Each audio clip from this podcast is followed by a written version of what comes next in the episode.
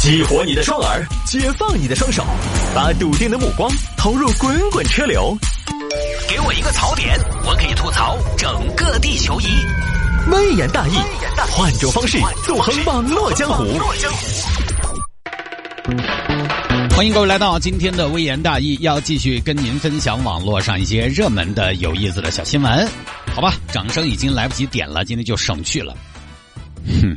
做节目的形式简单一点啊，我们是非常朴素的一档节目。下了节目之后呢，如果各位想要跟谢探进行交流和互动呢，也欢迎各位啊。周末的下班路呢，一定是非常拥堵的，所以呢，你如果有空的话呢，也欢迎您动动手指来加谢探的微信号，来加谢探的微信号。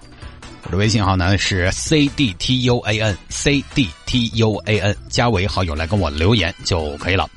来吧，言归正传，说一下今天我们要跟大家分享的小话题啊。有听众朋友说聊一下这个，近八成人因为财务问题而失眠。这个简单，我们节目一开始带一下就完了。这个是美国最近出了一个报告，叫《失眠调查二零一九》，它里面提到一点啊，就是百分之七十八的人会因为财务问题、人际关系等问题失眠。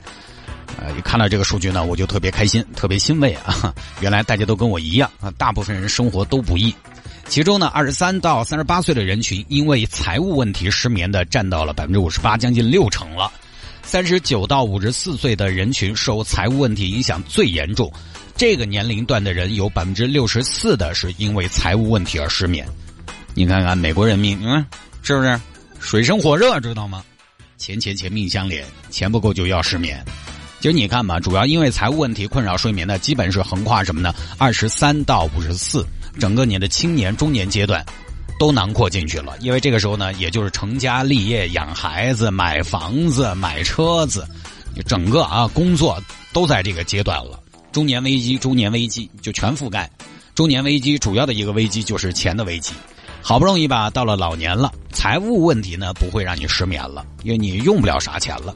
但是呢，身体又会影响睡眠了。年轻的时候明明身体机能能睡。却因为各种问题睡不着，不能睡，而年纪大了，问题少了，又不能睡了，这个没办法，这个问题呢也很难解决。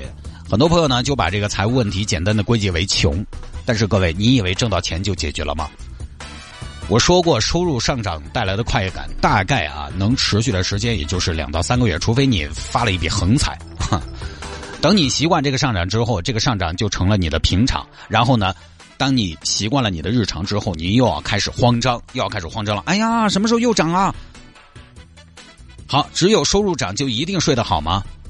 那给你锁里，我就问你，今天你们老板跟你说下个月涨五千块钱工资，你晚上睡不睡得好？我就一句话，怕也是辗转反侧一晚上啊。今天刚好是周末，哎呀，糟了，下个月要拿到两万去了。哎呀，咋花得完？哎呀，好担心自己，有钱了会不会变坏呢？哎呀，下个月就要财务自由了，我要为这个社会做点什么呢？我如果要做慈善，应该从哪里做起呢？哎，还是先把去年看上却没舍得买的那个包买了吧。拿出手机翻翻翻翻半天，就是没得钱你要失眠，有钱你也要失眠。对不对？我现在喊王大仙儿给你转个一千万，不用还。你看你今天晚上睡得着？你不筹钱了噻，但你还是睡不着，你会一直拿着手机等着到账短信。但我告诉你。你永远等不到，因为他也没有那么多。好，即便你等到了，你睡得着吗？突然多了一千万，踹睡啥子瞌睡起来，嗨个一周不过分嘛？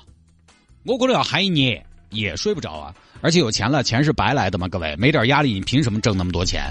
大新，就我上个小时节目搭档，当然他今天不在啊，他没有压力吗？他压力大得很，每个月都要交很多钱的，有别的压力，一样一样的影响睡眠嘛？财务问题，财务问题。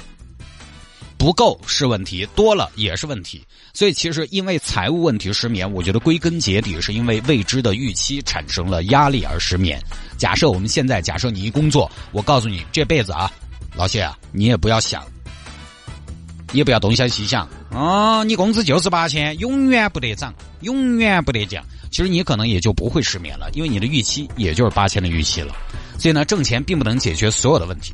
这个调查里面，年收入低于三万美元的人群有百分之六十三受到财务问题困扰，不少。但是年收入八万美元以上的也有百分之五十三的人受到财务问题的困扰，这个就很说明问题。很简单，收入上去了，你的欲望也在膨胀。如果欲望不和收入匹配，永远都会因为财务问题而影响睡眠。所以最后要解决的还是自己。其实大多数人也就这么一个轨迹。我觉得你始终要相信，你总会有一天走下坡路的。我正式工作十三年了，说不定啊，我这两年在想，我的巅峰已经过了。接下来还有四年就四十了，四十再混个十年就五十，五十嘛，大多数朋友也就没得那么拼了，对不对？再混几年混几年嘛，也就要说退休的事情了。终于也还是搬不动了，人真的是到了搬不动了，也就不想了，于是呢也就不搬了，也就不拼了，也就想得通了，也就放过自己了，也就算了。我们的爸妈小时候，我们觉得他们无所不能，觉得爸妈？嗯，实力真强劲，什么问题都能帮我们解决了。现在你长大再看看，他们也是普通的不能再普通的普通人，你我也是。